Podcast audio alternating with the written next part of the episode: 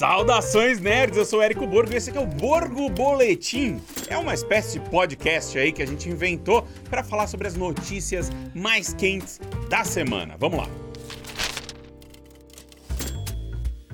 Olha, Barbie, segunda maior abertura de primeiro dia da história do Brasil. Segunda maior abertura da história do Brasil, com um 1 milhão e 100 mil, 1 milhão e 174 mil espectadores assistiram Barbie no primeiro dia. Só perdeu para Vingadores Ultimato. E olha que doido, né? Porque Vingadores Ultimato era o fim ali de uma jornada de 10 anos que tinha estava sendo construída ali pela Marvel ao longo de, enfim, de toda a criação do, do MCU e tal. Aguardadíssimo por conta disso. Barbie não, cara. Primeiro filme veio, destruiu virou uma febre no Brasil. É uma febre no Brasil. E acho que essa bilheteria de fim de semana aí vai ser gloriosa para os cinemas, especialmente porque cara, imagina o boca a boca, que está extremamente positivo. Tá todo mundo louco com Barbie. Isso é absolutamente incrível aí, dá gosto de ver os cinemas cheios, aí com todo mundo vestido de rosa, indo ver Barbie. O filme realmente é maravilhoso. Mais legal ainda, né, para ele, pro Nolan, é que o filme do Nolan, tal do Barbieheimer, que todo mundo alardeou aí, também acabou favorecendo o Nolan, porque foi a maior abertura de um filme dele, fora os filmes do Batman, né? A maior abertura do filme do, do Christopher Nolan no Brasil também foi Oppenheimer. É claro, né, que acho que com 8% disso aí fez menos de 100 mil ingressos, mas mesmo assim é uma abertura excelente para o Christopher Nolan, que não é um grande vendedor de ingressos, nunca foi. É só ele acha que é, né? é. Todo mundo sabe que não. Só ele e alguém na Warner que ama muito e na Warner, na Universal, né? Porque os filmes dele saíam pela Warner antes, agora saem pela Universal. Enfim, mas. é, mas esse é meu rancinho com o Nolan, né? Mas, poxa, incrível Aí, olha, delícia ver os cinemas cheios aí. Se você não foi ver ainda, vá lá ver, vá ver Barbie. Merece muito se você conseguir ingresso, né? Porque a coisa tá, tá um frenesi. Né? Então dá uma procurada lá na Cinemark Brasil, vê se ainda tem ingresso pra Barbie porque merece muito ser visto, merece muito ser visto na telona. É um filme incrível e, o hype é justificado, é muito justificado. E vamos aguardar aí a bilheteria desse filme é, de fim de semana, que eu acho que também vai ser incrível. É isso. Bom dia para vocês, pessoal. Tá circulando por aí a informação né, que a Warner Bros. poderia adiar a estreia de Duna Parte 2, de Aquaman o Reino Perdido e do musical Cor Púrpura, né? Pra, esses filmes iriam para 2024 e o que outros estúdios talvez também fizessem isso com lançamentos no final do ano, devido à greve dos roteiristas e da greve dos atores. Faz sentido isso, né? Porque, óbvio, a divulgação desses filmes ela necessita né, dos atores, estão todos proibidos de, de aparecer e tal, é, de divulgar, não podem divulgar nada, enfim. Então isso faz sentido, sim né? Porque alguns filmes que precisam de mais mídia se beneficiariam desse, é, dessas divulgações com atores. Mas eu estava pensando aqui em outra coisa também. É, essas grandes corporações, como a Disney, a Warner, a Sony e tal, elas operam aí no chamado ano fiscal. O ano fiscal ele não é janeiro a dezembro como o nosso, né? Ele, cada empresa tem o seu, às vezes os caras mudam. Tem empresa que começa o ano fiscal em março, tem empresa que começa o ano fiscal em outros meses. E o ano fiscal, ele funciona, né? Para você reportar resultados, você reporta perdas, reporta lucros para os seus acionistas. Nesse caso, né, você imaginando que a gente está com a greve agora dos atores e dos roteiristas, o que, que pode acontecer? Né? O, o, impacto real ele vai ser sentido lá na frente, porque vão faltar produtos. 2024, 2025 especialmente. 2025, os produtos que os caras deveriam lançar em 2025 têm que começar a ser produzidos agora e não estão.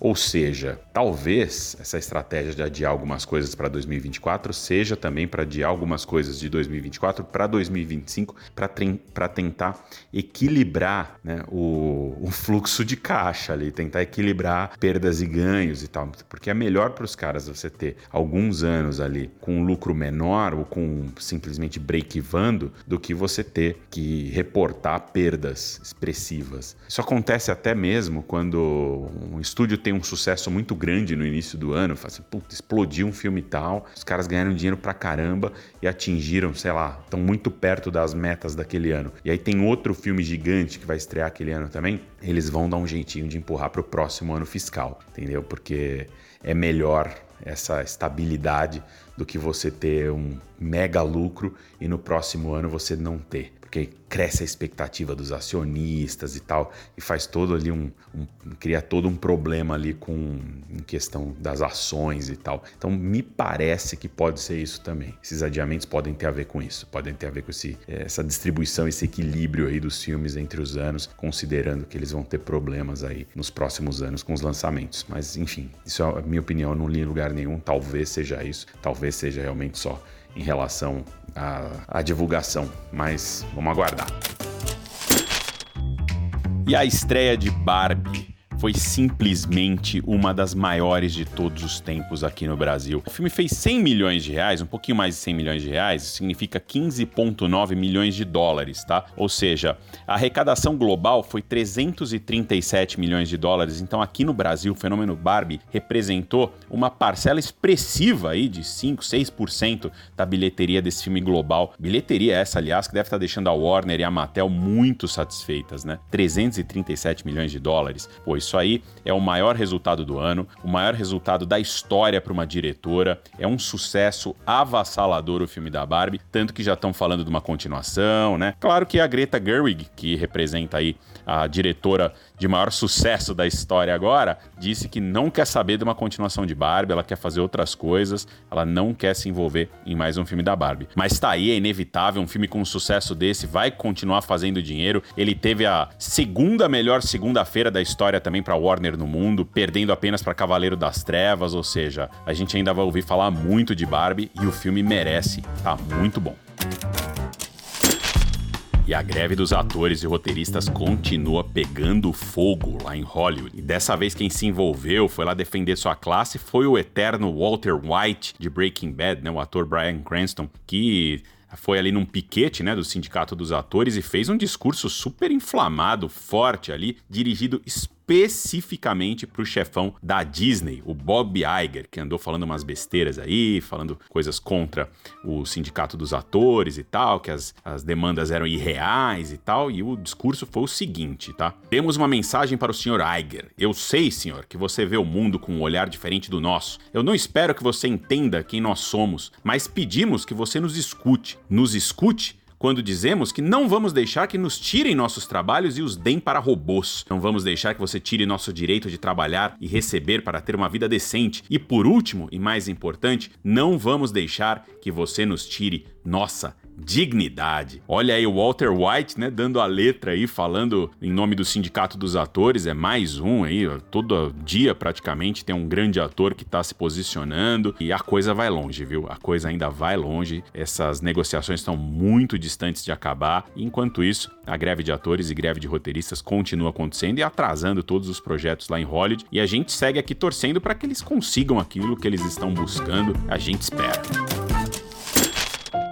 E a estreia dessa semana é o filme Mansão Mal Assombrada. Infelizmente eu não vi muitas pessoas falando sobre, porque felizmente acho que foi ofuscado por Barbie, Oppenheimer e Missão Impossível. Mas vou te falar, o trailer tá super divertido. Eu já soltei umas boas risadas assistindo, porque esse é meu gênero de terror, entendeu? É o terror que você pode ver com uma criança de 10 anos. E nem por isso deixa de ser bom só porque é leve, tá? E para quem não sabe, é inspirado numa atração dos parques da Disney. Disney. Se for ruim, eu vou ficar meio chateada, mas pelo elenco, que é simplesmente incrível. Tem Owen Wilson, tem o Lakeith Stanfield, que fez a série Atlanta, fez Judas e o Messias Negro, ele fez também Corra. Tem o Jared Leto, que isso me dá um pouco de medo. Tem o Danny DeVito e tem a Jamie Lee Curtis. Isso já me tranquiliza. E não é a primeira vez que a Disney arrisca adaptar essa atração, que quem não lembra do filme de 2003 com Ed Murphy, mas vou falar que eu lembro bem por cima que mesmo tendo um dos reis da comédia, o filme foi bem mal de bilheteria. Eu pessoalmente adoro essa atração da Disney, os efeitos são incríveis. Eu vi muito da essência e da cenografia da atração no trailer. E uma coisa legal da atração é que eles usam aquele efeito antigo Pepper's Ghost, que é o fantasma do Pepper, que é quem popularizou essa técnica lá em 1862. É uma ilusão feita com espelhos e iluminação. No caso da mansão, eles usam no momento que tá rolando um baile com jantar e os fantasmas. É bem legal. E só compartilhando uma experiência pessoal que da última vez que eu fui na atração, ela teve um pequeno problema e eu fiquei lá 10 minutos no escuro. Pois é, bem bizarro. Mais uma sessão da tarde no cinema pra gente e isso foi um elogio. Então, boa sessão para vocês.